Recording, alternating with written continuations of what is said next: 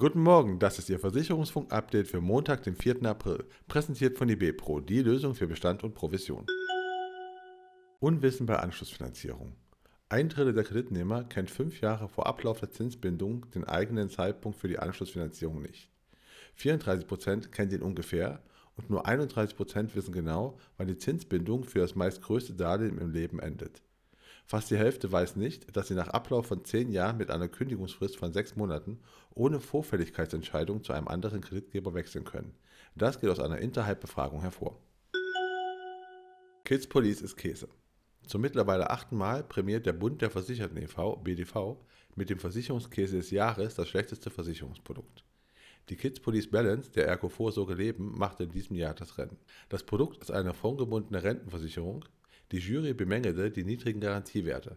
Ergo wies die Kritik als unberechtigt zurück. Hannoversche schraubt an Risikoabsicherung.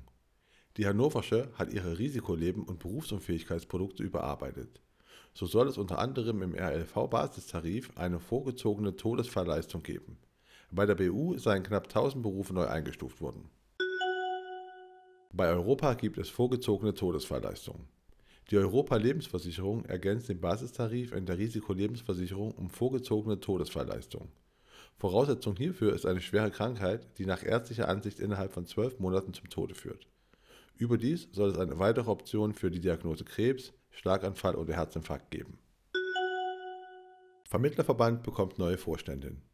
Katrin Bornberg ist auf der Voto-Mitgliederversammlung erstmalig in den Vorstand gewählt worden.